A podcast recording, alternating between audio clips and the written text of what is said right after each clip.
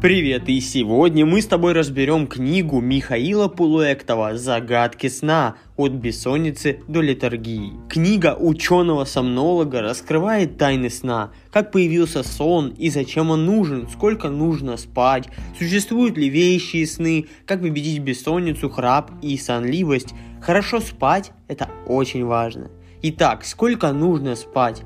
Прав ли был Леонардо? Большинство людей спит 7-8 часов. Видимо, именно такое количество сна заложено природой в генах человека. Согласно официальным медицинским рекомендациям, здоровому человеку, не имеющему особых потребностей, как, например, у спортсменов, нужно не менее 7 часов сна. Но при ограничении сна в экстремальных условиях – у яхтсменов, к примеру, ничего страшного не происходит, если он сокращается незначительно, например, не с 8 часов до 5, а с 6 до 5. 5 часов – это минимум, необходимый для восстановления жизненно важных функций ядерный сон. Дети спят гораздо больше, чем взрослые люди. Если сон выполняет некую восстановительную функцию, то в период максимального роста организма эта потребность наиболее востребована. Расхожее утверждение, что дети растут во сне, доказанный научный факт. У взрослых сон способствует лучшему мышечному восстановлению. 8 часов сна человек начинает получать с 18 лет, когда заканчивается половое созревание – Анализ данных за прошедшие 103 года показал, что дети сейчас спят на час меньше, чем в начале прошлого века. Однако в целом продолжительность сна осталась прежней. Изменилась не генетика, за столь короткое время это просто невозможно, а стиль воспитания детей, связанный с возрастанием роли женщины в общественной жизни, а также с эффектом Эдисона. При свечах ночью особенно не пободрствуешь. Спят медведи и слоны – Откуда же приходит сон? Подобные сну состояния появлялись у живых существ миллионы лет назад. По-видимому, они были необходимы для физического восстановления и роста.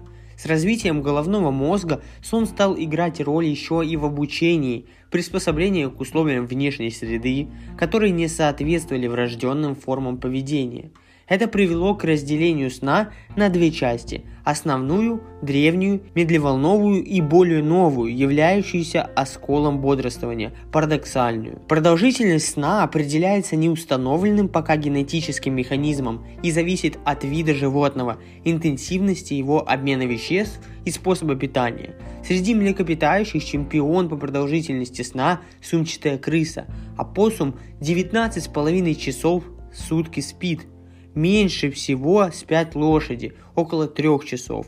Мыши спят столько же, сколько и кошки, в среднем 13,5 часов. Более древние виды, крокодилы, ящерицы, имеют кроме сна несколько дополнительных состояний покоя. Словно эволюция еще не выбрала, какому состоянию отдать предпочтение для наилучшего восстановления организма. Поведение больных при некоторых заболеваниях – рассматривается учеными как проявление в человеке более древних паттернов реагирования. К примеру, феномен кататония, характерный для рептилий у больных шизофренией. Небольшая ремарочка. Хочу напомнить, что по ссылочке в описании вы можете поддержать меня и мой проект и приобрести книгу «Игра в бизнес», где передан весь мой опыт ведения бизнеса. Если вам нравится история успеха, то эта книга именно для тебя. Теории сна. Зачем терять время на сон? Некоторые формы деятельности мозга возможны только во время сна. Во-первых, это работа с полученной днем информацией. Во-вторых, мозг в это время может заняться делами внутренних органов. Например, доказана польза сна для работы кишечника. Энергосберегающая функция сна, по-видимому, является дополнительной, ведь само состояние сна менее затратно в плане обеспечения энергией. Это же касается и очистительной функции – во сне активности нервных клеток снижаются и улучшается их очищение от балластных веществ. Загадкой остается положительное влияние сна на иммунитет. Возможно, состояние сна более выгодно для процессов роста и деления клеток, в том числе и иммунокомпетентных. Механизмы сна. Можно ли выспаться впрок? Тут важны два понятия – давление сна и процесс S. Накапливающийся в течение дня аденозин обеспечивает нарастание сонливости. Вечером, когда большинство людей собирается ложиться спать, у них уже присутствует высокое давление сна, как следствие длительного бодрствования. Одновременная интенсивность процесса S ежесуточного изменения мозговой активности от английского circadian околосуточный идет на спад. Между этими разноправленными процессами возникает расхождение, то есть ворота сна. Чем шире они открыты, тем быстрее вы заснете. И это объясняет, почему нельзя наверстать время сна, потерянное ночью. За бессонную ночь давление сна нарастает. В то же время процесс S ночью проходит свой минимум, а утром идет на подъем. Отработав ночную смену, человек возвращается домой, ложится в постель и даже засыпает давление сна. Но, к сожалению, долго проспать ему не удается. Привет процессу S. Эта же модель объясняет, почему людям с нарушением ночного сна не стоит спать днем. К вечеру давление сна уменьшается и уснуть становится все труднее. Сон и биоритмы. Товарищ лисова жаворонку. Хронотипические отличия закодированы в генетическом аппарате клетки.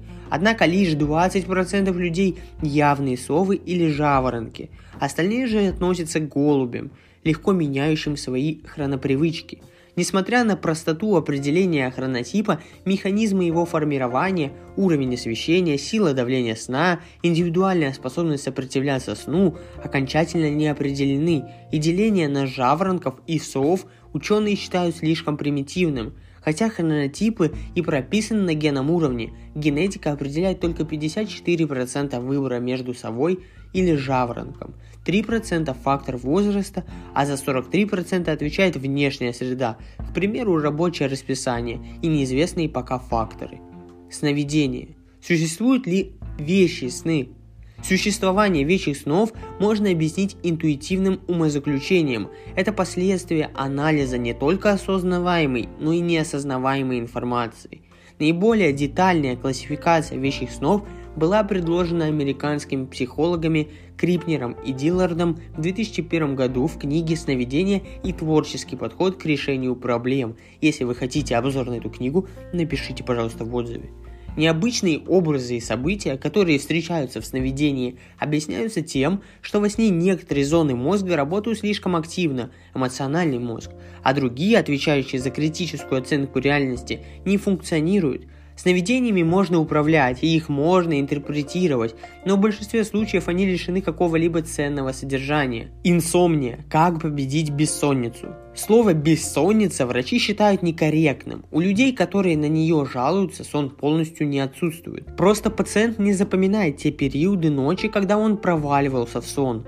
Человек может выдержать без сна длительное время, рекорд Гиннесса 11 суток, но расплатиться за это снижением внимания, памяти, нарушением социального взаимодействия. Бессонница – это последствие стресса, так что в обычной жизни от нарушений сна никто не застрахован. Граница между здоровым и нездоровым сном условна. Диагноз инсомнии ставится, когда нарушения сна случаются больше трех раз в неделю. Инсомния возникает у людей, отличающихся врожденной высокой мозговой активностью. Даже после устранения реальной причины бессонница может закрепиться из-за того, что больной сам себе внушил установку на плохой сон. Поэтому когнитивно-поведенческая терапия тут нередко помогает лучше, чем снотворные – Фармакология сна. Красная или синяя таблетка. Основным веществом, стимулирующим сон, является гамма-аминокислинная кислота. Чаще всего для улучшения сна стараются воздействовать на рецепторы ГАМК – это, впрочем, самый общий подход различное и воздействие препаратов. Так, к примеру, эффект знаменитой валерьянки по отношению ко времени засыпания не превышает эффекта плацебо, а вот эффекты открытых в 21 веке барбитуратов, из которых наиболее известен фенобарбитал, напротив, оказались чрезмерными. Более безопасными были открыты позже бензодиазепиновые снотворные феназепам – Барбитураты и бензодиазепины быстро стали доступными и относительно дешевыми, из-за чего увеличилось число суицидов с их использованием. Лишь немногие снотворные можно принимать в течение долгого времени. Сейчас актуален поиск идеального снотворного, которое можно было бы принимать постоянно, каждую ночь, без риска развития привыкания и снижения когнитивных функций. Храп и апноэ во сне. Храпеть не вредно ли? Храп вреден, причем последствия храпа могут быть не только физиологическими, но и социальными. У 35% супружеских пар, в которых один из партнеров храпит, возникают проблемы в семейных отношениях. Однако лечится он хорошо преимущественно хирургическим путем, и эту возможность храпящие должны иметь в виду в противном случае храп может перерасти в более серьезную проблему – синдром обструктивного апноэ сна, необычности сна, когда ум сердцем не в ладах. Феномены, возникающие во время сна, интегрируют своей нецелесообразностью с точки зрения бодрствующих. В настоящее время раскрыты многие загадки таких состояний. Так, синдром беспокойных ног связывают с генетическим дефицитом железа в мозге.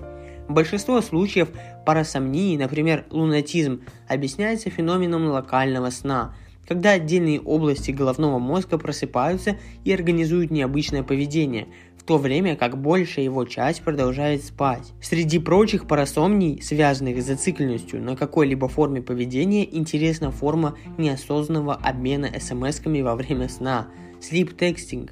По некоторым данным, до 20% молодых людей просыпаются ночью из-за приходящих сообщений – пробуждение при этом может быть неполным, но достаточным для набора ответа. Насколько корректным будет этот ответ в условиях сна, зон мозга, отвечающих за социальные тормоза, выяснится только на утро.